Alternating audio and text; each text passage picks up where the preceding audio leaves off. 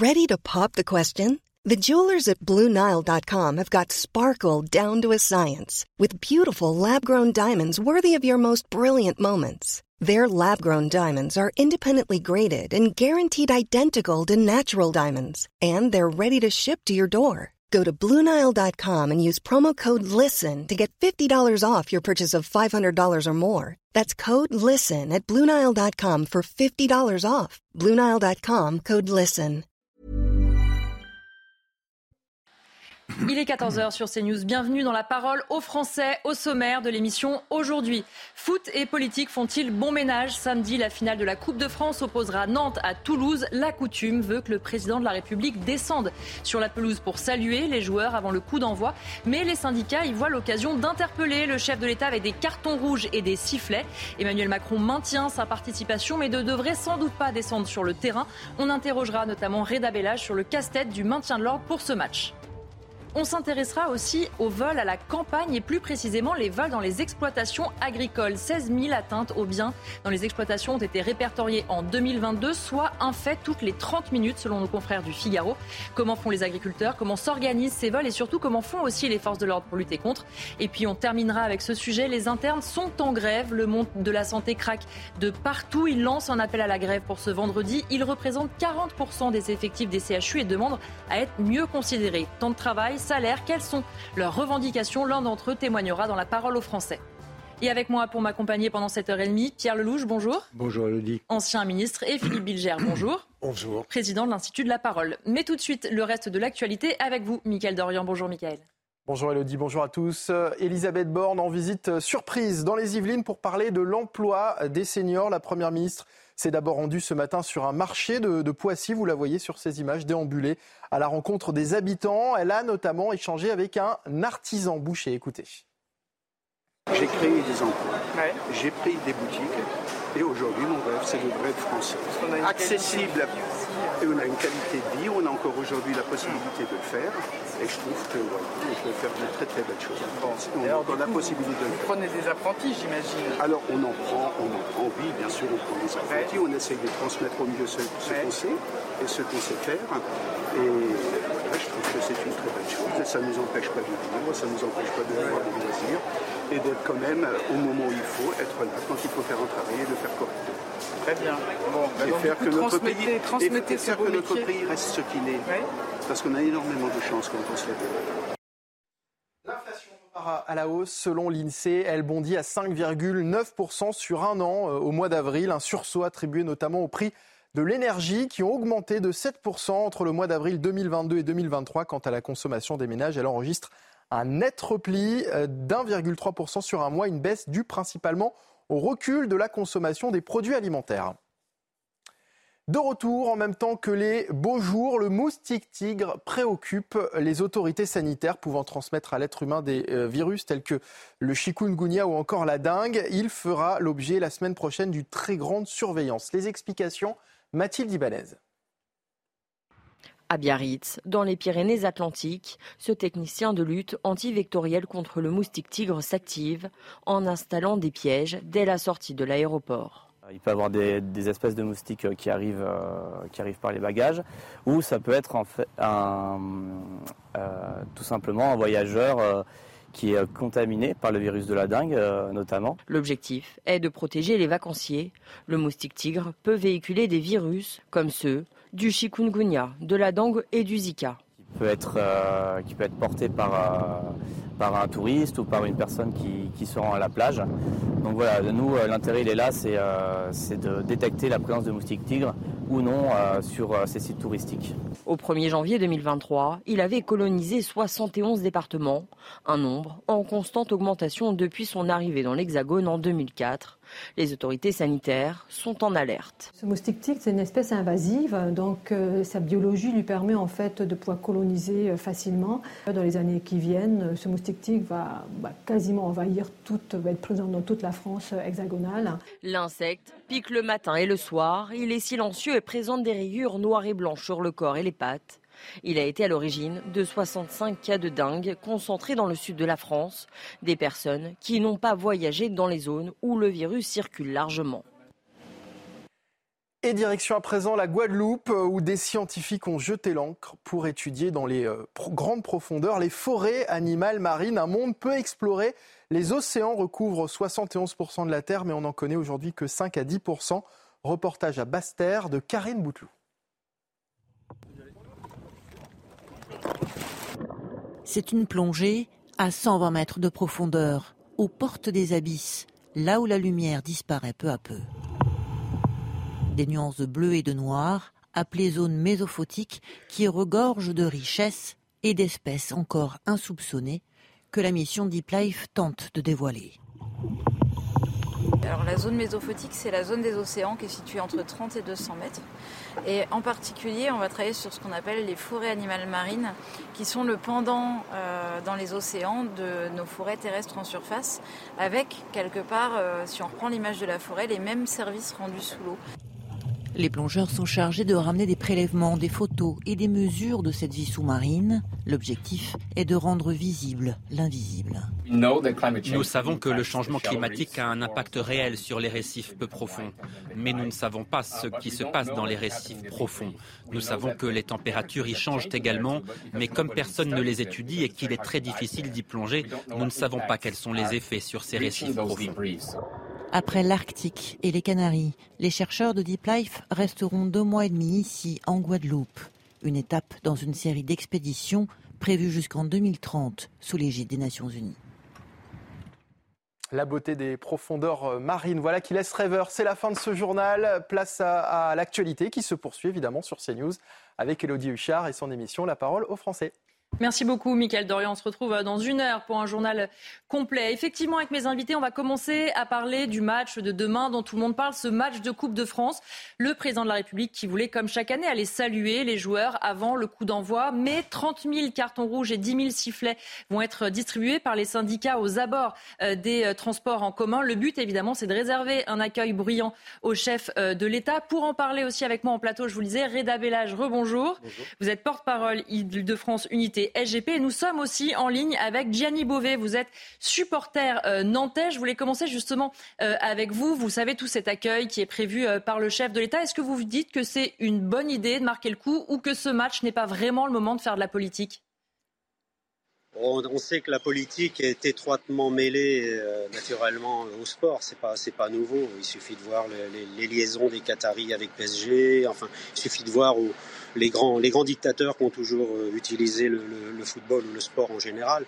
Mais je trouve que là, moi, ce qui me gêne le plus, c'est d'avoir présenté, euh, euh, je dirais, le match Nantes-Toulouse avec les antagonismes qui peuvent exister entre supporters des deux côtés, avoir présenté ça comme quasiment une guerre civile entre l'Étoile Rouge et les partisans de Belgrade. Quoi. ça risque rien, on nous glisse des grillages, on va nous enfermer comme ça comme ça se passait à, l'époque du Hazel, par exemple. Moi, je vis ça comme une véritable régression euh, totale. Euh, après, euh, je pense que les gens, en général, ont envie de voir un match de football. Et je pense que la CGT, avec ses sifflets et ses cartons, pouvait, pouvait aussi laisser tout ça de côté. justement, vous le dites, vous avez juste envie de voir un match de football, mais il y a toutes ces conditions euh, de sécurité, les grilles pour pas qu'il y ait un envahissement du terrain. Vous, en tant que supporter, j'imagine que c'est pas forcément non plus les meilleures conditions pour passer un moment euh, convivial et sympathique que doit être un match de foot. Non, c'est pas une bonne condition. Euh, sont pas des bonnes conditions. Et en plus, on nous montre du doigt, quoi. Encore une fois, c'est encore le, c'est encore le supporter qui sert de, de bouc émissaire, comme d'habitude. Euh, je veux dire, on est tous en tribune des deux côtés, chacun vient voir un match, chacun s'affronte par des champs. Et, euh, le président risque strictement rien avec nous. Euh, donc là, je trouve que c'est très malvenu dans un, dans, dans, un événement comme celui-ci de, de, mélanger effectivement politique et sport. Que le président se prenne une bonne rasade de sifflets euh, bon, bah, il se les prend, c'est pas un gros problème, ça peut s'arrêter là, stop, terminé.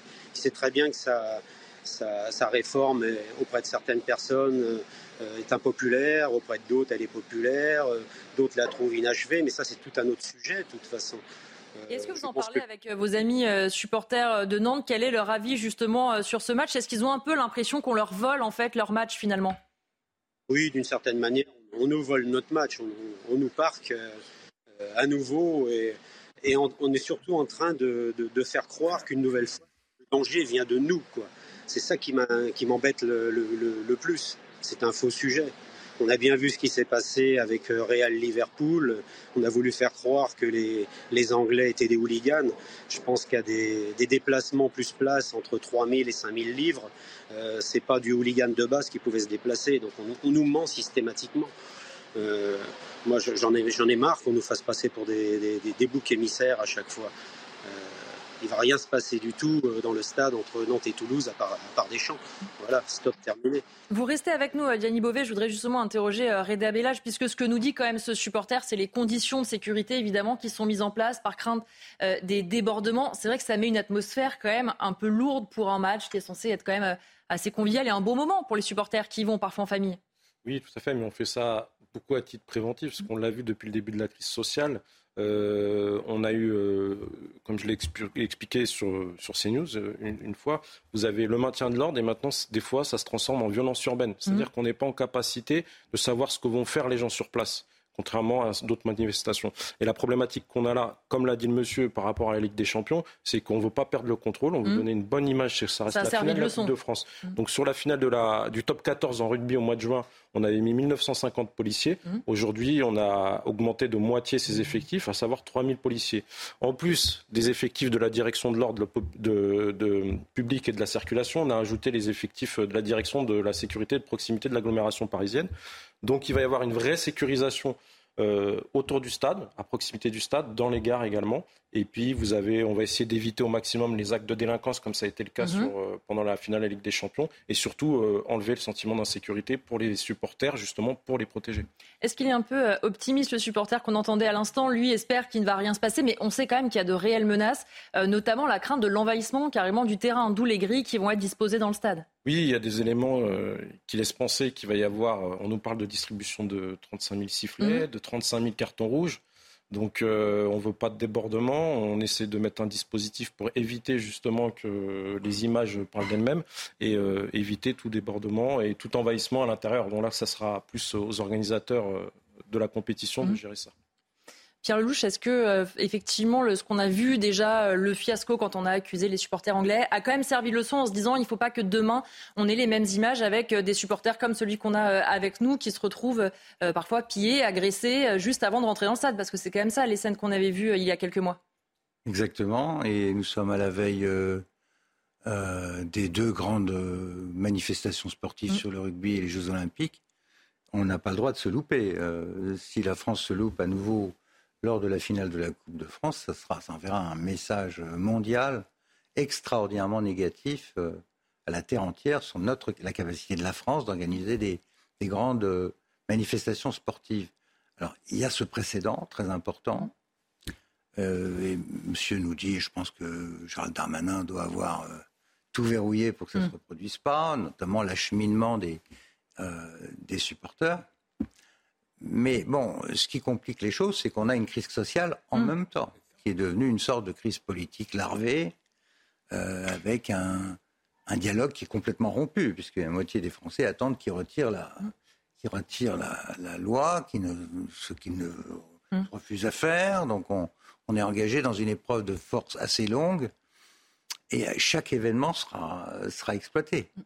Euh, et c'est ça qui va compliquer les choses. S'il y a des violences autour ou dedans le stade, euh, c'est compliqué.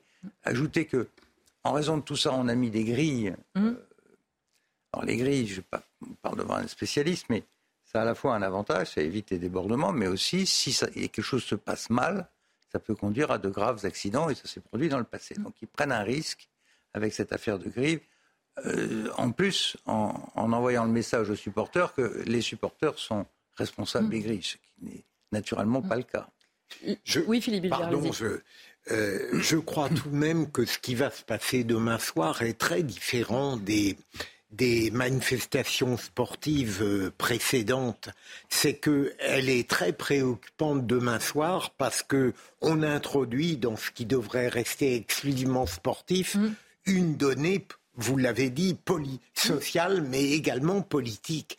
Et c'est cela la grande difficulté, parce que il est difficile de dissocier la pureté du sport de euh, de l'envie de manifester d'une mmh. multitude de gens qui viennent là et qui étaient peut-être curieux de voir comment le président de la République serait accueilli. Et je pense très modestement qu'il commet une erreur alors qu'il se vante de vouloir aller tout le temps à la rencontre des Français, mmh. parfois dans des conditions difficiles. Oui, on l'a vu la semaine dernière et cette semaine de encore. De ne pas respecter une tradition il aurait peut-être entendu des sifflets et euh, sans doute des cartons rouges, mais ça n'aurait pas duré un quart d'heure. Il salue les joueurs.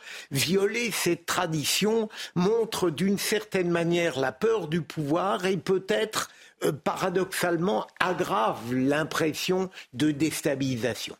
Rida Balage, est-ce que effectivement ces grilles dont parlait euh, aussi Pierre, ça peut être un avantage qui peut se transformer en inconvénient si jamais les supporters se seront tous en bas S'il y a des scènes de violence, est-ce que c'est euh, le dispositif qui vous semble adapté? Alors ça, je peux pas vous dire personnellement parce que c'est vraiment géré par l'organisateur mhm. et nous, on n'aura pas la main du tout. Euh, je vais revenir sur ce que disait le monsieur. Au niveau de l'extérieur, par rapport à la Ligue des Champions, la finale de Ligue des Champions, vous aviez des effectifs qui étaient placés en réserve. Mhm. Là, aujourd'hui, les effectifs qui sont placés en réserve, à savoir euh, les compagnies de sécurisation d'intervention, par exemple, euh, les brigades anticriminalité qui vont prendre aussi le relais. Vous avez les banlieues, vous avez les, les bacs nuit 94, les bacs nuit 92 et 93. Donc même la banlieue va mettre euh, son pied à l'édifice et va organiser. Et donc du coup, au niveau des abords, il va y avoir une vraie sécurisation justement pour éviter les actes de délinquance à l'encontre des supporters. Et donc c'est plus une démarche de sécurisation. Mmh. Euh, on l'a vu sur certaines manifestations aussi par rapport à caractère social, les, les fameuses casseroles et tout. On a constaté sur les images, parce qu'on parle souvent du négatif, euh, malheureusement, euh, concernant les policiers, mais on ne parle pas souvent du positif. On remarquera souvent que les, même de soirée maintenant, certains collègues enlevaient leur casque. Mhm. Et quand un, collègue n'a pas son casque sur un, service d'ordre ou un maintien de l'ordre, ça signifie une chose, c'est qu'il est là vraiment pour protéger les gens qui sont là pour manifester, entre guillemets, ou montrer leur colère, mais pacifiquement. Gianni Beauvais, allez-y, Philippe rapidement. Euh, si je peux faire preuve d'un peu d'ironie, Gérald Darmanin va être un peu perturbé. Il ne pourra pas parler des Anglais et des Espagnols. Ah non, il va falloir accuser les Nantais ou les Toulousains. Gianni Beauvais, je me retourne euh, vers vous euh, une, dernière fois. D'abord, euh, est-ce que vous vous dites que ce match, voilà, il est temps qu'on passe à autre chose et que le sport doit rester le sport? Et puis, on va justement revenir au match en lui-même. Donnez-nous votre pronostic. Ah, mon pronostic, bah, naturellement, en tant que Nantais, Nantes vainqueur. Et puis, pour que ce soit vraiment un bon penalty à la dernière minute, euh, ce serait très très drôle. Mais bon, euh, parce que ça c'est pour nos amis toulousains. Vous voyez, euh, un petit peu de chambrage. Mais comment dire, moi pour revenir à ce qu'on ce qu'on disait, ce qui me gêne beaucoup depuis quelques jours, ce sont les multiples articles de presse qui présentent vraiment des antagonismes terribles entre entre Toulousains et Nantais. Tout ça pour un prétexte simplement sécuritaire. Mais bon, je pense qu'il n'y a, a pas lieu de comparer une finale de Coupe d'Europe avec des gens qui viennent de l'extérieur, avec de l'argent dans les poches, euh, avec euh, un an de Toulouse, où là, nous, on va venir main dans les poches avec notre place et peut-être 20 euh, euros pour se payer une bière. Quoi. Donc, c'est pas du tout le même monde. Mais est-ce que c'est pas une répétition tout simplement pour ce qui va se passer derrière Ce que vous disiez les JO, enfin bref je veux dire, nous, on ne se sent pas vraiment concerné par ça. Le sport doit rester à sa place et, on doit avoir un beau stade bien libre comme c'était avant et pas grillagé comme c'est arrivé à l'époque du Hazel. Euh, donc, euh, je ne sais pas, moi, je ne suis pas tout à fait d'accord avec euh, parfois ce qui s'est dit là aussi et, ce qui se fait au moment. Pierre Lelouch, Pierre Lelouch, je veux vous interroger. Non, mais c'est vrai, moi je, je, veux rebondir sur ce que dit monsieur, parce qu'il a, il a raison, il y a une espèce de sentiment de, de, un peu frénétique devant cet événement, mm. de beaucoup d'angoisse, euh, mobilisation d'un maximum de personnes. Il y a 3000 policiers plus 1500 stadiers, euh, des grilles. Euh, on a été ressortir en effet un vieux contentieux qui date de au moins 15 ou 20 ans entre, entre les deux équipes ou les supporters des deux équipes. c'est une mauvaise affaire. je pense que politiquement, ça donne le sentiment d'une certaine fébrilité du côté du pouvoir. Voilà. Et je ne pense pas que ce soit le, plus sage euh, que de se livrer à ce genre d'exercice. Merci en tout cas, Gianni Beauvais, d'avoir été avec nous et bon match pour demain. Merci aussi, Reda Bellage, de nous avoir éclairci justement sur le dispositif mis en place. On va passer à un autre thème maintenant, je vous le disais dans le sommaire, les vols à la campagne. 16 000 atteintes aux biens dans les exploitations répertoriées en 2022. C'est donc un fait toutes les 30 minutes. Alors que les agriculteurs ont déjà du mal à boucler les fins de mois, les vols ont retrouvé leur niveau d'avant pandémie. Je vous donne quelques chiffres. 1500 affaires de vol de carburant.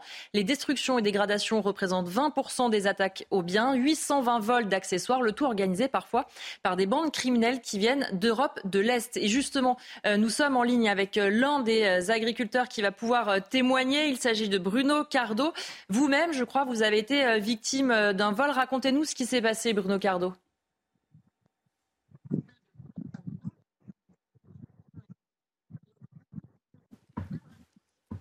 Oui, bonjour. Bah, ça, c'est il, y a, il y a déjà quelques temps maintenant. Et donc, il y a eu euh, plusieurs vols. Euh, un, c'était une camionnette de transport d'animaux, une BTR. Et une autre, c'était du donc des tracteurs. Et est-ce que vous avez euh, réussi à savoir ce qui s'était passé, qui était responsable? Comment vous avez pu Est-ce que vous avez eu contact avec les assurances également? Oui, alors dans ces cas-là, bien sûr, les assurances couvrent, mais bon, il ne faut pas que ça ce soit trop à répétition, c'est là le problème. Euh, ensuite, je ne suis pas policier, mais donc il n'y a, pas eu, a plus vraiment de suite sur l'enquête, euh, notamment sur une camionnette qui est donc transport d'animaux bétaillères en, bon état comme ça. Je, à ce qu'on m'a dit, les gendarmes m'ont dit que voilà, ça partait directement dans les pays de l'Est. Et c'est la même chose d'ailleurs pour les vols de GPS dans les tracteurs. Est-ce que vous avez euh, des échanges avec certains euh, de vos collègues qui constatent effectivement aussi euh, ce phénomène? Quand on voit les chiffres, c'est quand même un vol toutes les 30 minutes, alors tout confondu, hein, parfois accessoires, parfois carburant, mais est-ce que c'est un motif d'inquiétude aussi pour vos collègues?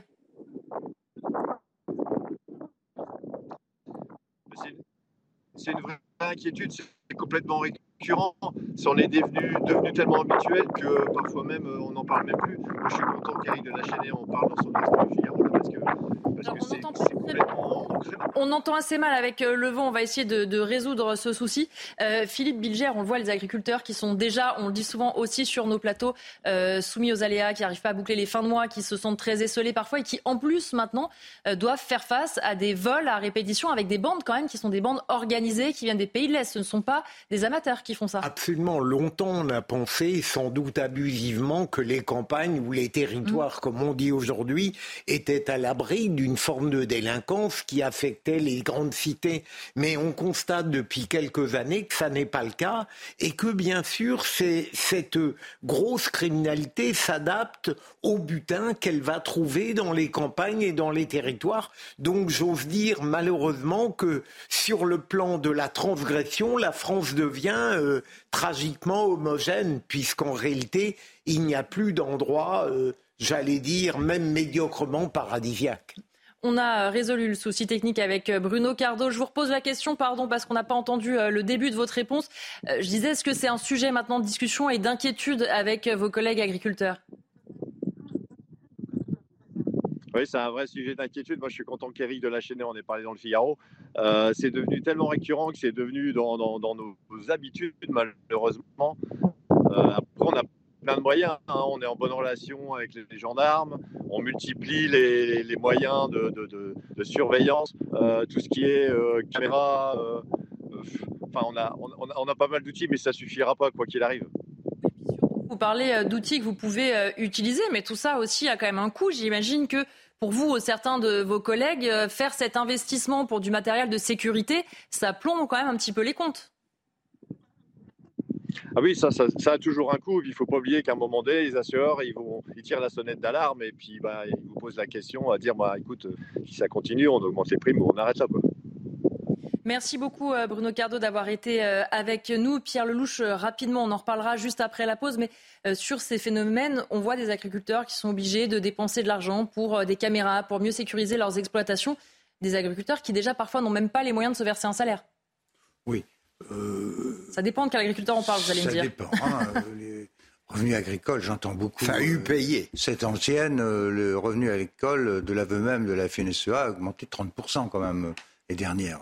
Non, ce qu'on voit, et d'ailleurs on voit bien dans cette image, avec l'absence complète de haies qui ont été arrachées, mmh. qu'on va vers des grandes cultures.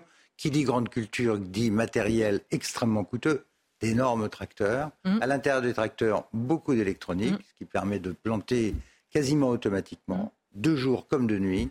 Voir un peu le matériel dont on parle. Donc tout ça attire naturellement beaucoup de gens.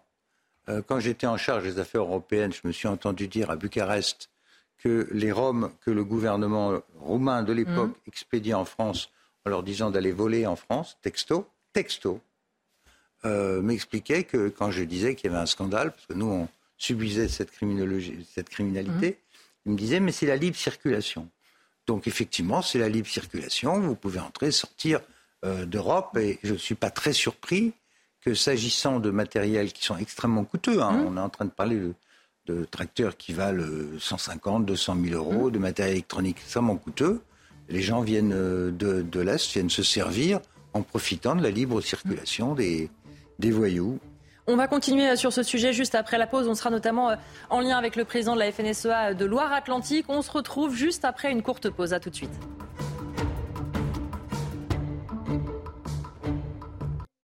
De retour dans la parole aux Français. Dans un instant, on continue nos débats sur les vols dans les exploitations agricoles. Mais tout de suite, le reste de l'actualité avec Michael Dos Santos.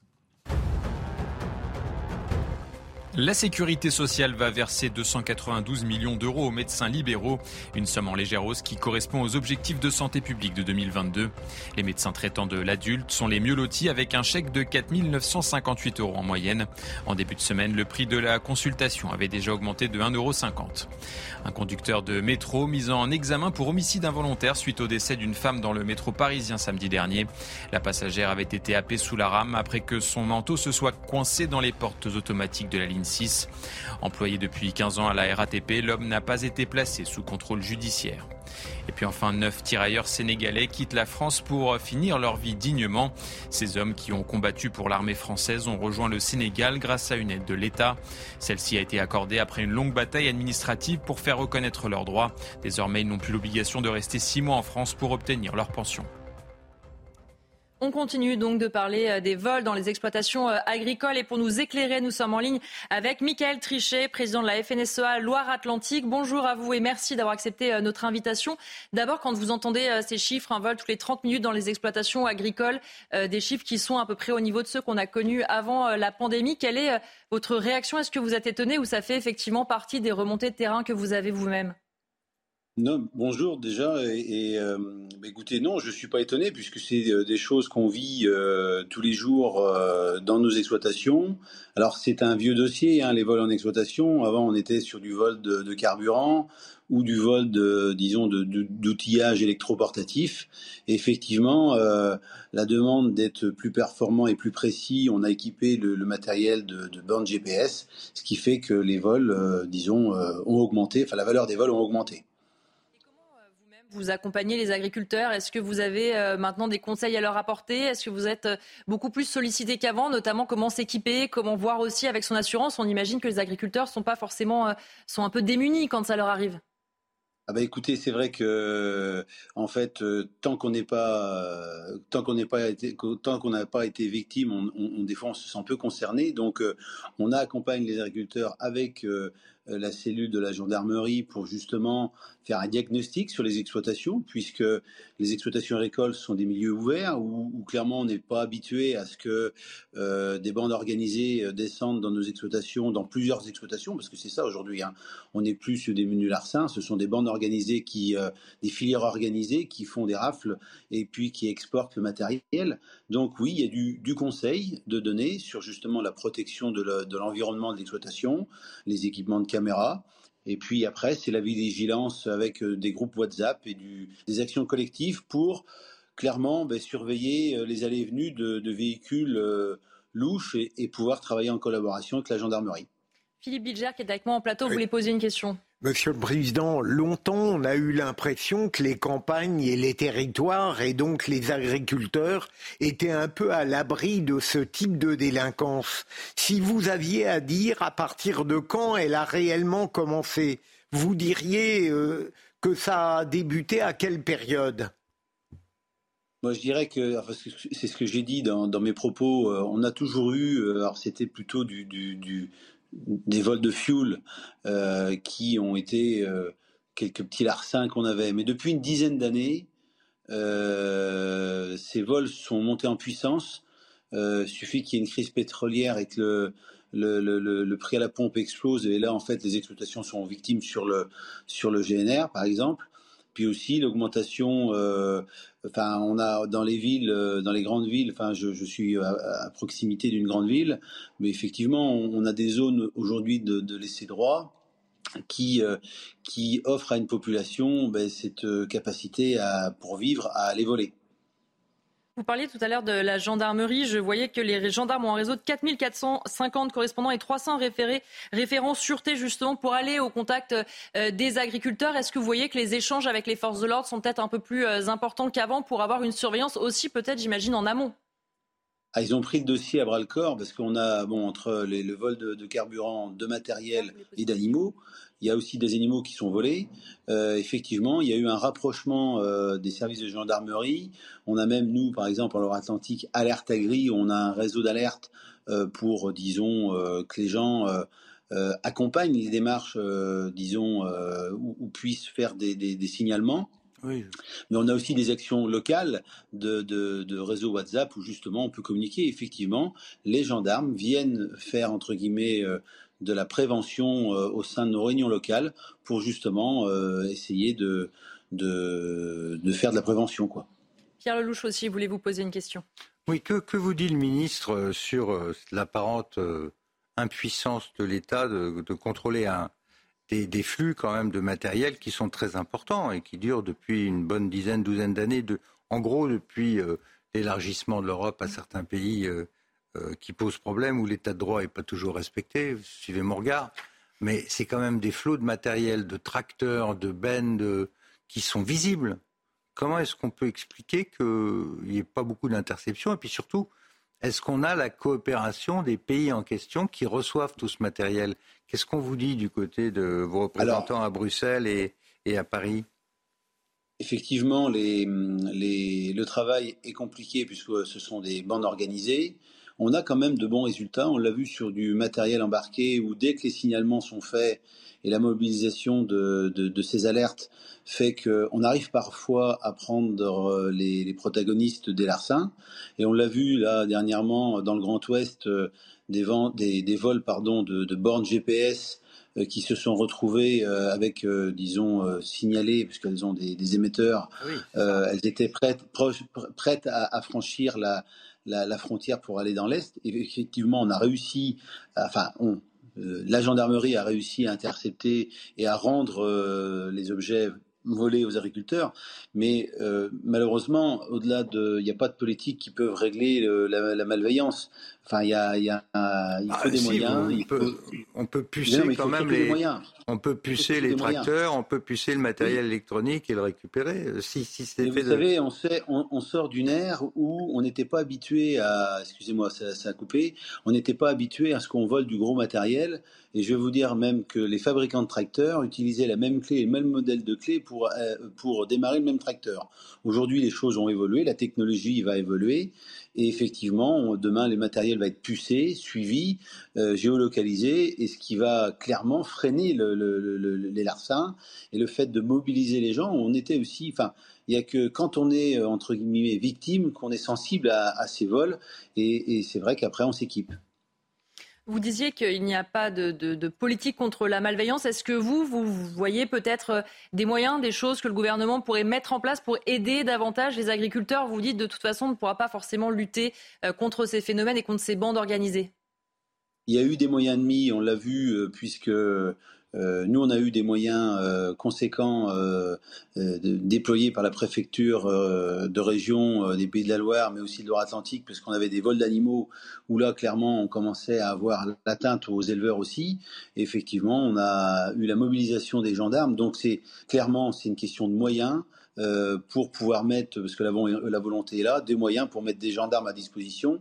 Mais après, il faut relativiser. Malheureusement, on est aussi face à des, à une situation où euh, les forces de l'ordre sont, disons, euh, euh, ont d'autres, des fois d'autres chats à fouetter. Donc c'est là que c'est là qu'il faut un arbitrage en disant voilà, il nous faut des cellules contre le vol en exploitation, plus de moyens, mais il ne faut pas que ce soit au détriment de d'autres de d'autres larcins ou d'autres crimes. Merci beaucoup en tout cas, Michael Trichet, d'avoir été euh, avec nous pour nous expliquer un petit peu justement la détresse des agriculteurs euh, face à ces vols. On va changer de sujet maintenant et euh, parler des internes en médecine qui appellent à la grève aujourd'hui. Ils représentent, selon un rapport officiel, 40% du personnel médical dans les CHU. Ils estiment être des maillons essentiels de la chaîne de santé sans pour autant être considérés comme tels. Parmi leurs revendications, notamment, décompter de manière objective le temps de travail. Normalement, le maximum légal pour un interne est de 48 heures par semaine. Un décompte de leur intersyndicale en 2020 avait pointé une moyenne de 58 heures, même 100 heures suivant les spécialités. Leur salaire en première année est de 6,40 euros soit nettement moins que le SMIC. Et justement, nous sommes avec euh, un de ces euh, internes, Gaëtan Casanova. Bonjour et merci euh, d'être avec nous. Pouvez-vous justement d'abord faire un petit peu un tour, un panorama de vos revendications? Bonjour. Eh bien, écoutez, les revendications qu'on porte, c'est toujours les mêmes. Elles sont assez simples. La première, vous venez de l'exposer, c'est celle de décompter le temps de travail de ces internes.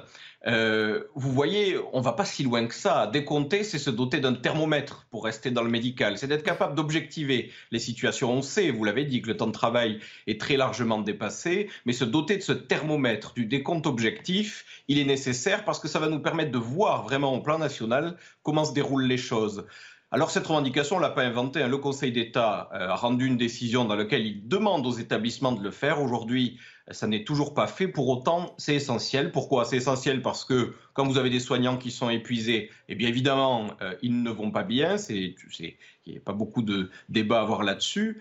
Mais plus important encore, c'est la santé des patients qui en pâtit. Imaginez quand vous faites 100 heures par semaine et 2 à 3 gardes de 24 heures par jour, par semaine, pardon, eh bien, quand vous êtes dans cette situation-là, la, prise en charge des patients en pâtit. Donc, on fait courir un danger aux gens qu'on a euh, promis d'aider, promis de soutenir.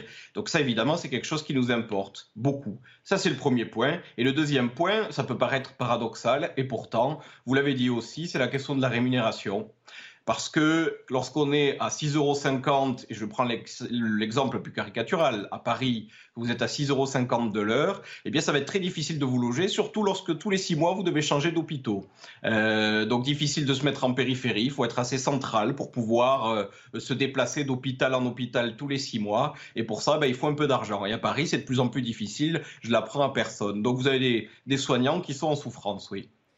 Philippe Bilger, qui est avec moi en plateau, va vous poser une question. Euh, Gaëtan euh, Casanova, j'ai entendu, vous avez raison, évoquer euh, les heures de travail, également la rémunération. Le hasard a fait que j'ai entendu une interne ce matin qui évoquait aussi l'angoisse parfois de se retrouver totalement seul face à des malades sans avoir l'avis, l'aide, le concours d'un professionnel. Est-ce que ça ne rajoute pas votre désarroi? Bien, Monsieur Bilger, vous, vous, m'enlevez les mots de la bouche parce qu'en réalité, euh, ça, c'est ce qui cause euh, la plus grande souffrance. Pourquoi cette situation, cette situation est arrivée, en particulier dans les CHU Ça ne vous a pas échappé qu'il y a un problème de recrutement massif des professionnels. La différence entre un interne et un professionnel plus âgé, ou senior en tout cas, eh bien, il y, en a, il y en a un qui peut partir. Et d'ailleurs, pour beaucoup, il ne s'empêche pas de le faire. L'interne, lui, il est prisonnier à l'hôpital. Et prisonnier à l'hôpital, il est heureux d'y être parce que euh, il voit pas ça comme une prison. Au début, il voit ça comme un engagement et un bonheur. Mais le problème, c'est que lorsqu'il n'y a plus personne pour vous aider, indépendamment de l'âge et de l'expérience, le fait d'avoir des collègues euh, pour vous soutenir, pour vous aider, pour être certain que vous apportez le meilleur soin aux patients, eh bien, c'est une c'est une nécessité pour tous. Bien, les internes aujourd'hui euh, ne sont pas dans des conditions qui leur permettent de, soigner correctement les patients. Et donc, il y a des, vous l'avez dit, des internes qui se retrouvent littéralement seuls. Il y a des urgences, notamment à Paris, euh, qui ont dû momentanément fermer, car les internes étaient livrés à eux-mêmes, totalement livrés à eux-mêmes avec des patients, et parfois il peut y avoir des catastrophes, et on en voit régulièrement dans les médias. Donc oui, non seulement ça crée du désarroi, mais je vais même plus loin, ça crée de la souffrance, parce que lorsque vous êtes dans l'incapacité de savoir si vous pouvez prendre correctement en charge les gens, à partir du moment où vous avez un cœur et une conscience, eh bien vous souffrez, c'est tout à fait normal. Et lorsque vous êtes épuisé, eh bien j'ai envie de dire c'est le pompon. Là, à ce moment-là, ça peut arriver dans des situations dramatiques. C'est comme ça qu'on a 25% d'internes qui aujourd'hui sont en dépression. Pierre Lelouch, je veux vous poser une question également. C'est pas une question, c'est un message de soutien à M. Mmh. Casanova, parce que euh, moi je constate que Le système de santé en France est vraiment euh, traversé par une crise gravissime. Manque de médecins, tout le monde le sait. Il faudra encore une bonne décennie avant de retrouver un nombre correct de médecins. On a eu cette semaine l'annonce que les médecins libéraux vont être mmh. royalement augmentés d'un euro cinquante. Euh, ce qui est complètement dément quand on sait qu'un médecin libéral il a besoin de secrétaire, il doit payer son loyer dans Paris.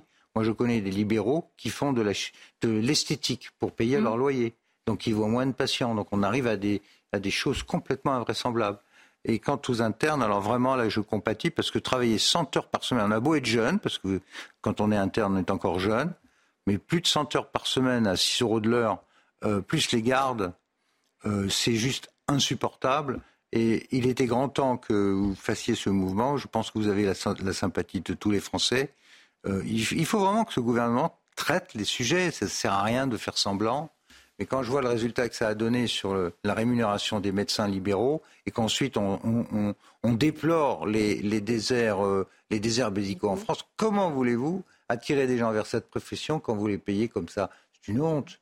Et en plus en leur faisant passer l'épreuve de, l'internat dans les conditions que vous avez décrites, Monsieur Casanova.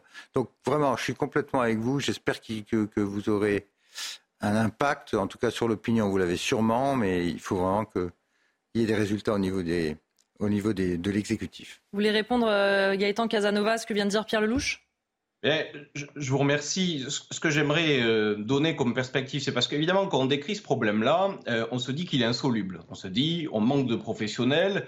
Comment peut-on faire En réalité, il y a un certain nombre de, de mesures un peu structurelles qui peuvent être réalisées. On a parlé du nombre de médecins. Vous savez qu'aujourd'hui, il y a le numerus apertus. On, parle de numerus apertus en disant, voilà, on a ouvert les vannes, les déserts médicaux vont se résorber au bout de 10 ans. En réalité, le numerus apertus est assez cosmétique. Ça n'est pas une libération totale. Tout simplement parce qu'aujourd'hui, il y a des freins euh, structurels, mais qui pourraient être réglés assez facilement. Je vous en donne un. Eh bien aujourd'hui, les internes, ils sont très majoritairement concentrés dans les CHU. Et lorsque vous demandez aux universitaires d'ouvrir aux autres types d'établissements, que ce soit au libéral, au privé, au privé non lucratif, en tout cas d'augmenter la capacité de formation avec plein de professionnels qui en ont l'envie, eh bien on vous répond ah mais non, il faut les laisser au CHU. Donc évidemment que dans ces conditions, le nombre de places de formation est limité. Mais aujourd'hui, vous avez des, des positions de principe qui sont, je crois, très largement idéologiques, qui nous empêchent d'augmenter le nombre de médecins, qui nous empêchent de nous retrouver dans des situations de formation qui soient convenables et donc des situations de soins qui soient des situations de qualité pour les patients.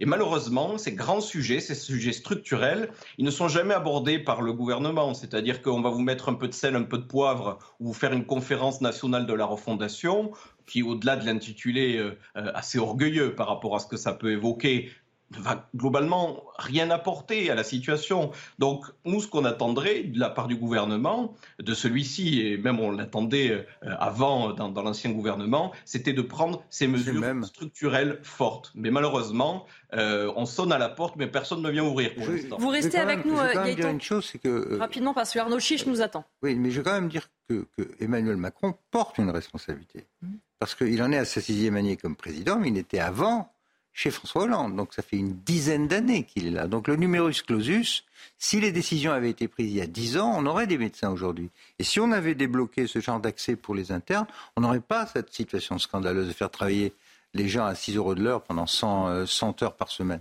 On va continuer nos débats en rejoignant Arnaud Chiche, anesthésiste réanimateur et fondateur du collectif Santé euh, en danger. D'abord, un mot justement sur cette grève aujourd'hui euh, des internes. Euh, comment vous voyez cette grève? Est-ce que vous estimez qu'il était temps justement, comme le disait Pierre Lelouch, que les internes tapent du poing sur la table pour se faire entendre? Oui, oui, il était temps. ce mouvement est complètement légitime et évidemment, nous, le collectif Santé en danger, on les soutient et je salue Gaëtan Casanova euh, voilà, que je soutiens euh, pleinement. Euh, les internes, vous savez, ils se sont toujours mobilisés quand il fallait le faire. les mouvements des internes sont souvent rentrés dans l'histoire des mobilisations en santé. je ne vais pas en rajouter puisque Gaëtan vous a tout expliqué, à la fois le temps de travail, la rémunération, les problématiques de formation. C'est eux aujourd'hui qui font aussi tourner les hôpitaux. c'est les futurs médecins. Donc c'est pour vous donner une idée de la santé mentale des médecins après. Déjà internes, ils souffrent. Et après, nous, on peut dire, on sait ce qui se passe à l'hôpital et en ville. Et on en a déjà parlé ensemble avec Pierre Lelouch. Euh, je, voudrais euh, revenir sur un point tout à l'heure. Monsieur Lelouch, vous avez dit que dans dix ans, on reviendrait à un chiffre de médecins correct. C'est n'est pas tout à fait ça. Hein. Dans dix ans, on reviendra au chiffre de médecins actuel, qui est profondément insuffisant. Donc oui, vous avez raison. Emmanuel Macron, ça fait six ans qu'il est là. En six ans, on aurait déjà aujourd'hui des internes si on avait ouvert les vannes. Hein. Vous voyez, que de temps perdu. C'est deux promotions d'infirmières, six ans quasiment. Donc voilà, c'est complètement légitime, bien sûr. docteur, euh, comment expliquez-vous euh, ce hiatus insupportable entre l'opinion extrêmement favorable à ce beau métier qu'est celui de médecin et quasiment le désintérêt euh, concret et opératoire du pouvoir, j'allais dire de tous les pouvoirs, à l'égard de, cette institution tellement capitale pour la santé des gens euh, C'est très simple. Euh, dans, dans l'esprit de la population, je pense que les médecins sont encore considérés comme une caste qui n'est pas à plaindre. Voilà, je le dis avec un peu des pincettes, mais même si les médecins se mobilisent. Vous imaginez, à l'échelle de la société, toutes les difficultés qu'il y a. Effectivement, les médecins restent parmi ceux qui sont les mieux dans la société, même en termes de revenus. Donc, c'est pas très bien vu que les médecins se mobilisent. C'est pas forcément très bien compris. Ça, c'est le premier point. Le deuxième point, c'est que tant qu'on n'a pas été entre guillemets victime ou témoin de l'état réel du système de santé, on est beaucoup moins motivé pour écouter les causes santé et écouter les messages des médecins. Et enfin, concernant les politiques, monsieur, bah vous savez, on en a déjà parlé. Premièrement, le manque d'expertise. Ils n'ont pas le vrai diagnostic de l'état réel du système de santé. Et deuxièmement, il y a peut-être des raisons idéologiques. Moi, j'ai vraiment le sentiment qu'Emmanuel Macron, il veut casser un peu ce pouvoir médical. D'ailleurs, ça, c'est une consonance qu'on entend dans le débat sur la fin de vie et de la conférence citoyenne. On a beaucoup entendu, il faut retirer le pouvoir aux médecins dans la fin de vie. Il y a ce truc-là que je m'explique pas très bien. Mais assurément, il n'y a aucune décision qui est prise dans ce pays qui va dans le sens des médecins. Aucune. Pierre Lelouch. Oui, moi j'ajouterais, docteur, je ne sais pas ce que vous en pensez, le fait est que euh, nos concitoyens sont habitués à considérer que la, médecine c'est gratuit. Ils sont installés dans un système où euh, il y, a, plein de gens qui qui payent rien du tout. Euh, je pense notamment au CMU et autres choses de ce genre, AME, CMU. Mais on arrive dans une pharmacie, on arrive quelque part, on demande la carte vitale, et puis le reste à charge est quand même très modeste, quoi. Et donc les gens, il y a même des cas, encore une fois, on paye rien du tout. Et le résultat des courses, c'est qu'à mon avis, la santé est dévalorisée, l'expertise du médecin qui a quand même travaillé euh, dix ans avant de pouvoir exercer est complètement euh, passée. Je veux dire, pour résumer, quelqu'un accepte sans, sans broncher de payer 50 ou 100 euros un plombier, au minimum, dans Paris, mais euh, un, médecin, ça ne doit pas faire plus de 1,50 euro d'augmentation, alors qu'ils sont habitués à payer des dizaines d'euros en plus pour euh, le moindre service. moi, c'est quelque chose qui me choque profondément et je pense qu'il n'y a pas de pédagogie dans ce domaine par rapport au job que vous faites et surtout au service que vous rendez. Vous êtes d'accord avec ça, avec ce que vient de dire euh, Pierre Lelouch, Arnaud Chiche? Partiellement, en fait. Je suis partiellement d'accord avec vous. Moi, j'en veux pas vraiment à la population. Hein. Et s'ils ont envie d'aller mettre 50 balles, 100 balles dans autre chose, euh, et que finalement, euh, euh, en regard de ça, on a des problèmes de rémunération des médecins, moi, c'est pas tellement la population que j'en veux. Hein. J'estime que dans ce pays, les pouvoirs politiques devraient mener une politique de santé publique qui évite à des gens comme moi et Gaëtan de nous mobiliser dans les médias au lieu de nous reposer pour expliquer qu'ils font n'importe quoi quand dans un pays moderne, on ne devrait pas lutter pour avoir une politique de santé publique normale, avec des revenus normaux et adaptés aux réalités économiques du pays. Donc vous voyez, je, je, je, je moi j'ai du mal à culpabiliser la population et, mettre le doigt. Non, non, non, c'est pas ça. je ne dis pas ce que, vous faites. Mais, mais vous faites un peu allusion à l'éducation. Vous faites un peu allusion à l'éducation de la population qu'il faut faire. Donc, la responsabilité du politique. Oui, mais on, peut, je pense, exiger des résultats de l'éducation de la population sur son service de santé si les politiques, eux, sont capables de, de présenter un système de santé robuste et qui va bien. Voilà, voilà dans, comment moi je l'articulerais. Merci beaucoup Arnaud Je voudrais juste poser une dernière question rapide à Gaëtan euh, Casanova. Il y a cette journée de mobilisation euh, aujourd'hui. Euh, en un mot, si vous n'êtes pas entendu, est-ce que vous prévoyez déjà d'autres journées de grève éventuellement? C'est évident. S'il n'y a pas euh, d'écoute, alors malheureusement, je dois vous le dire, on n'a pas été habitué à ce qu'il y en ait. Euh, mais nous, on poursuivra, on poursuivra ce combat parce que euh, là, on est vraiment sur un combat pour la dignité, la nôtre et notre santé, mais celle aussi des patients, vraiment. Quand on parle d'épuisement professionnel, quand on parle de santé de travail, on parle de la santé de tous. Et il suffit de passer la porte de service d'urgence pour parfaitement comprendre au fond de sa chair, même euh, parfois malheureusement en voyant ses proches y être hospitalisés, que la situation elle est critique. Donc l'écoute, j'avais dire, c'est presque nous qui tendons un bras en disant il faut nous écouter parce qu'il y a une urgence absolue, absolue maintenant à prendre des décisions structurelles, car sinon le pire est à venir. Et déjà c'est pas très beau aujourd'hui. Donc merci beaucoup Gaëtan Casanova d'avoir été euh, avec nous. Merci aussi euh, à Arnaud Chiche et merci évidemment à Pierre Lelouch et Philippe Bilger qui m'ont accompagné euh, pendant la parole aux Français. On se retrouve dans un instant. Restez avec nous euh, pour le grand journal avec Mickaël Dorian. Bienvenue à la mi-journée. Merci d'être euh, avec nous. On va maintenant parler de l'actualité dans le grand journal de l'après-midi avec vous, Michael. Rebonjour, Michael. Rebonjour, Elodie. Bonjour à tous. Et à la une de l'actualité, Emmanuel Macron va-t-il descendre sur la pelouse pour venir saluer les finalistes de la Coupe de France demain soir? Pour le moment, le doute subsiste alors que cette rencontre s'annonce tendue pour les services de sécurité du président. Les précisions au début de ce journal. Le meurtre de la petite Rose dans les Vosges, le principal suspect a passé sa première nuit en prison et aujourd'hui le corps de la petite fille va être autopsié. Les détails dans un instant avec Amaury Bucco du service police-justice de CNews. Le pape François est à Budapest pour un voyage de trois jours. C'est la troisième visite de son pontificat en Hongrie. Le monde attend de cette visite un message du Saint-Père sur la guerre qui fait rage en Ukraine voisine. Les précisions dans un instant. La récolte du muguet s'achève chez les cultivateurs. Il faut dire qu'il a poussé très tardivement cette année et que par conséquent, il sera un peu plus cher que l'année passée. Ce week-end, le Stade de France pourrait donc euh, être le théâtre de la gronde des opposants à Emmanuel Macron, le chef de l'État qui doit assister demain soir à la finale de la Coupe de France entre Toulouse et Nantes. Mais la question de l'accueil et de la sécurité du président de la République se pose. On voit ça avec Marine Sabourin. Sur le parvis du Stade de France, que devrait débuter la contestation samedi soir. Les contrôles commenceront en milieu d'après-midi aux abords du stade et dans les transports en commun et seront effectués par plus de 3000 forces de l'ordre, 1000 de plus que lors de la dernière finale de la Ligue des Champions. Avant que le match ne débute, des petits cartons rouges et des sifflets devraient être distribués par des syndicats et spectateurs opposés à la réforme des retraites. Des sifflets pourtant interdits dans les stades afin de ne pas perturber l'arbitrage. À plusieurs moments de la rencontre sportive, les spectateurs sont invités à former un immense carton rouge depuis les tribunes, comme l'incitent ces vidéos sur les réseaux sociaux. Traditionnellement, le chef de l'État devrait saluer les joueurs après leur entrée sur le terrain et apporter le trophée aux vainqueurs. Deux moments symboliques donc où sifflets et cris hostiles devraient retentir dans le stade, mais une incertitude demeure quant à sa venue sur la pelouse. À l'intérieur du stade, le préfet de police Laurent Nunez, lui, encadrera le dispositif de sécurité. Autre risque, les coupures de courant. Pour faire face à cette possibilité, plusieurs groupes électrogènes ont été prévus selon nos informations. Enfin, dernière crainte, l'envahissement du terrain par des supporters. Et pour cela, des grilles seront montées dans les virages. Une rencontre sportive sous haute tension donc hein, pour le chef de l'État. Et justement, Elisabeth Borne s'est exprimée sur le sujet. La Première ministre était en visite surprise ce matin sur un marché à Poissy. Elle s'est ensuite rendue chez Safran à Vélizy, Villacoublay pour parler emploi des seniors et santé au travail. Écoutez ce que disait la Première ministre justement sur la finale. Écoutez, cette finale, c'est une grande fête. Hein. Je pense qu'à la fois euh, tous les Nantais et tous les Toulousains attendent avec impatience ce match et tous les Français.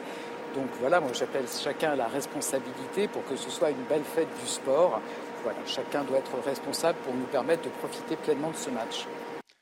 Dans le reste de l'actualité, la situation reste complexe à Mayotte. Parmi les 1800 gendarmes et policiers déployés pour euh, l'opération anti-migrants, une quarantaine de CRS ont été dépêchés pour euh, reconquérir le terrain. Immersion sur place avec Régine Delfour et Fabrice Elsner. Le récit est de Sarah Fenzari.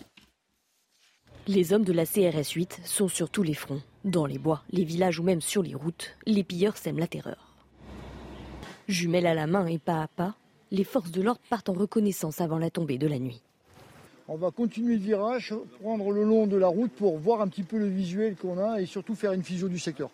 Une fois le soleil couché après de nombreuses heures, j'ai? Un groupe derrière là Oui Tu pars Il faut les amener Pas de repos pour les hommes de la brigade. Il nous fixe. Attention, mettez-vous là, mettez-vous là, mettez-vous là. Mettez-vous. Organisés et pas à pas, les CRS font face à de nombreux jets de cocktails Molotov.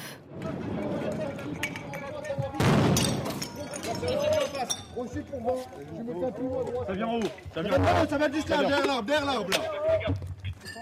vent qui sort de la rue, qui me fait tout à droite avec un mouvement Des incendies, des voitures vandalisées, des maisons pillées. Ces bandes de criminels venus tout droit des bidonvilles se vengent sur le voisinage mahorais. Donc on a décidé de venir euh, en renfort immédiat pour pouvoir euh, traiter, démanteler et franchir ce barrage que nous avons fait. Là, nous sommes sur une phase supérieure, c'est-à-dire que nous, nous sommes un élément de fixation. On a essayé à plusieurs reprises de pouvoir les interpeller. Depuis dimanche, les 40 CRS spécialisés dans le maintien de l'ordre et les violences urbaines ont fait usage de plusieurs centaines de grenades lacrymogènes. Allez, gardez vos moyens, les gars. Le meurtre de la petite Rose dans les Vosges, le principal suspect a passé sa première nuit en prison et aujourd'hui, le corps de la petite fille doit être autopsié. On en parle avec vous, Amaury Bucco, du service police-justice. En quoi l'autopsie peut faire avancer l'enquête? Bien, cette autopsie, elle est déterminante puisqu'on ne sait pas ce qu'il s'est passé euh, dans l'appartement, dans le logement euh, du principal suspect, ce jeune homme de 15 ans. Les vidéosurveillances de la ville permettent de, voir qu'il a pris la petite fille avec lui de 5 ans et qu'il l'a ramenée chez lui, mais on ne sait pas ce qui s'est passé dans, le logement. Euh, tout simplement parce que eh le suspect a tenu à garder le silence pendant ses gardes à vue et donc à ne pas s'expliquer sur les faits. L'autopsie permettra donc d'une part de savoir euh, les circonstances de la mort, c'est-à-dire est-ce que euh, cette jeune fille a été tuée euh, volontairement ou non, mais aussi de savoir eh si cette mort s'accompagne de sévices, notamment une agression sexuelle ou un viol, puisque je rappelle que le principal suspect est déjà poursuivi dans une autre affaire pour des faits justement de séquestration, de viol et d'agression sexuelle. Alors toujours concernant le suspect, Amaury, quelles sont les prochaines étapes, sachant qu'il est déjà impliqué dans d'autres affaires? Oui, bien sûr. Alors là, il a été mis en examen hier. Euh, il a donc été placé en détention provisoire, c'est-à-dire en prison, tout simplement. Euh, cette euh, détention provisoire est déjà, elle va durer six mois, elle est renouvelable, et on peut très bien penser que pendant ce temps de détention provisoire, eh bien, l'autre affaire pour laquelle il a été mis en examen va être également traitée par la justice, et donc qu'il puisse être condamné avant d'être condamné pour cette seconde affaire. Merci beaucoup, euh, Amaury Bucco. Le pape François est à Budapest pour une visite de trois jours. C'est sa troisième, troisième voyage hein, de son pontificat en Hongrie. On en parle avec vous, Harold Iman, spécialiste des questions internationales. Harold, le monde attend euh, de cette visite un message du Saint-Père sur la guerre qui fait rage en Ukraine voisine et il n'a pas fallu attendre très longtemps. Le pape François est arrivé pour cette visite de trois jours et euh, sa visite est un grand événement national. Le Premier ministre Victor Orban, lui-même protestant, soit dit en passant, met en avant les euh, valeurs chrétiennes et la lutte contre la théorie du genre, ce qui raccord avec la doctrine du Vatican. Mais il y a la guerre. Et le pape, dans son premier discours il y a quelques minutes, a de nouveau critiqué d'abord la politique migratoire restrictive de Viktor Orban, exception faite des Ukrainiens qui sont accueillis en grand nombre dans ce pays. Et sur la guerre, le pape a déploré, dans une analogie musicale, on va essayer de suivre, le triste déclin du rêve choral de paix, tandis que les solistes de la guerre prennent la place. Les nationalismes recommencent à gronder. Si le pape donc condamne l'agression de l'Ukraine martyrisée, le Saint-Siège lui maintient un contact avec Moscou, avec un résultat qui est celui des échanges de euh, prisonniers. Viktor Orban, lui, a maintenu un contact aussi avec la Russie de Vladimir Poutine, essentiellement par dépendance au gaz russe. Merci Harold Iman. Un mot maintenant de l'inflation qui repart à la hausse. Selon l'INSEE, elle bondit à 5,9% sur un an au mois d'avril. Un sursaut attribué notamment aux prix de l'énergie qui ont augmenté de 7% entre le mois d'avril 2022 et 2023. Quant à la consommation des ménages, elle enregistre un net repli d'1,3% sur un mois, une baisse due principalement au recul de la consommation des produits alimentaires. Nous sommes le 28 avril et les récoltes de muguet s'achèvent chez les cultivateurs. Il faut dire qu'il a poussé très tardivement cette année et que par conséquent il sera un peu plus cher que l'an passé ce lundi. Reportage dans la Sarthe auprès d'un horticulteur que Jean-Michel Decaze a rencontré. Ça représente les beaux jours, le printemps, la fête du travail. Mais avant le bouquet final, direction les champs. Nous sommes dans la dernière parcelle des 15 hectares de clochettes cultivées par Nicolas Bigot. Cette année, le muguet est tardif. Nous, on est dans la Sarthe, donc euh, on a eu, on a eu quelques gelées hein, au mois d'avril. On a eu des, des, matins, on se réveillait, il fait 3-4 degrés, donc très frais. Le brin extra doit être long, tige ferme et 12 clochettes minimum. Pour que tout soit ramassé avant le 1er mai, l'entreprise passe de 200 à 700 salariés. On fait à peu près 25 millions d'euros à l'année. Euh, le muguet, ça va représenter 15%. Alors c'est beaucoup et pas beaucoup, mais euh, c'est beaucoup sur une période très rapprochée. Faire 15% du chiffre sur une semaine, faut pas la rater cette semaine. On est les seuls producteurs de muguet dans la Sarthe. On est presque un des producteurs les plus à l'est en France, puisque le reste des producteurs est globalement à Nantes. La région nantaise assure 90% de la production. Ici, 5 millions de brins vont passer dans la trieuse avant la mise en bouquet, puis ringissent les grandes surfaces et les particuliers qui peuvent commander sur Internet. Le muguet, c'est aussi connu pour porter chance et apporter du bonheur à celui ou à celle qui va recevoir son petit brin. Cette année, le brin de muguet devrait coûter entre 2 et 3 euros. Tout de suite, on passe à la chronique éco avec le Guillot. Votre programme avec IG. IG, bien plus que du trading. Une équipe d'experts à vos côtés. Comme tous les mois, désormais, le taux d'usure va encore remonter à compter du 1er mai. Et le MIG, vous nous dites que ce n'est pas forcément une bonne nouvelle. Comme tous les mois désormais, le taux d'usure est revu à la hausse. Le taux d'usure, c'est le taux maximum auquel on peut emprunter pour se loger quand on additionne le taux d'intérêt du crédit, l'assurance et les frais de dossier. Ce taux passera à 4,33% pour les prêts jusqu'à 20 ans à partir du 1er mai et à 4,52% pour les prêts de plus de 20 ans. Le taux d'usure n'avait jamais été aussi haut depuis 2015. En remontant ce taux, des dossiers qui jusqu'à présent étaient refusés par les banques vont pouvoir accéder au financement et être acceptés, mais avec des taux d'emprunt qui dépassent désormais les 3,2% pour un crédit sur 20 ans. La mauvaise nouvelle, c'est que le pouvoir des ménages est en train de fondre, le pouvoir d'achat immobilier est en chute libre et encore, ça c'est quand les ménages peuvent emprunter car les banques sont de plus en plus regardantes sur les dossiers et de plus en plus difficiles au moment d'accorder des crédits. Un courtier interrogé par le Figaro explique ainsi qu'une grande banque nationale refuse désormais d'étudier les dossiers des couples qui gagnent moins de 5000 euros par mois. Résultat, le nombre de crédits accordés est en baisse, moins 41,2% au premier trimestre 2023, et donc le nombre de ventes est également en chute de moins 25 à moins 50% sur les réservations dans le neuf et de moins 15 à moins 30% pour les ventes dans l'ancien. Pour l'instant, les prix de l'immobilier se maintiennent avec une baisse relativement modérée, mais tous les professionnels attendent une importante correction à la baisse, évidemment, dans les mois à venir. C'était votre programme avec IG. IG, bien plus que du trading. Une équipe d'experts à vos côtés. Et tout de suite, on passe à la chronique sport. Strasbourg reçoit Lyon ce soir en ouverture de la 33e journée de Ligue 1. On voit ça avec Damien Dubras. Jusque-là, l'opération remontée se passait bien. Sept matchs sans défaite, une zone Europe de nouveau en vue mais le revers dans les ultimes secondes face à Marseille dimanche a assombri l'horizon. La cinquième place est-elle toujours envisageable? De moins en moins. Tout est compliqué pour cette année pour l'OL. Il n'y a pas eu un match facile, il n'y a pas eu une situation facile. On s'attend à, six matchs qui seront compliqués. Après le reste, vous allez savoir ce qui va se passer, vous, à Strasbourg. Je ne sais pas. Il faut être prêt. Après Auxerre, ultime défaite deux mois avant celle de Marseille, Lyon était 9e à 8 points. Le revers dans l'Olympico laisse l'OL au 7e rang à 6 points. À 6 journées du terme, rien n'est mathématiquement perdu. Le club n'est pas où, il doit être aujourd'hui au, classement. Au moment où, on est, à la place où on est, on ne doit pas faire de calcul. On va être à 100% pour, euh, pour arracher cette, cette qualif en fin, de, en fin de saison. Tout écrasé dans le sprint final, Lyon sait faire. Lors des cinq dernières saisons, hormis l'an passé, l'OL a toujours fini européen en gagnant 4 ou plus de ses 6 derniers matchs. Il faut donc avant tout gagner, puis espérer. Vous avez suivi votre programme avec la machine à café, Groupe Intuition. Merci Mickaël Dorian. On vous retrouve à 16h pour un prochain point sur l'actualité. Tout de suite, vous retrouvez Anne Fulda pour l'heure des livres.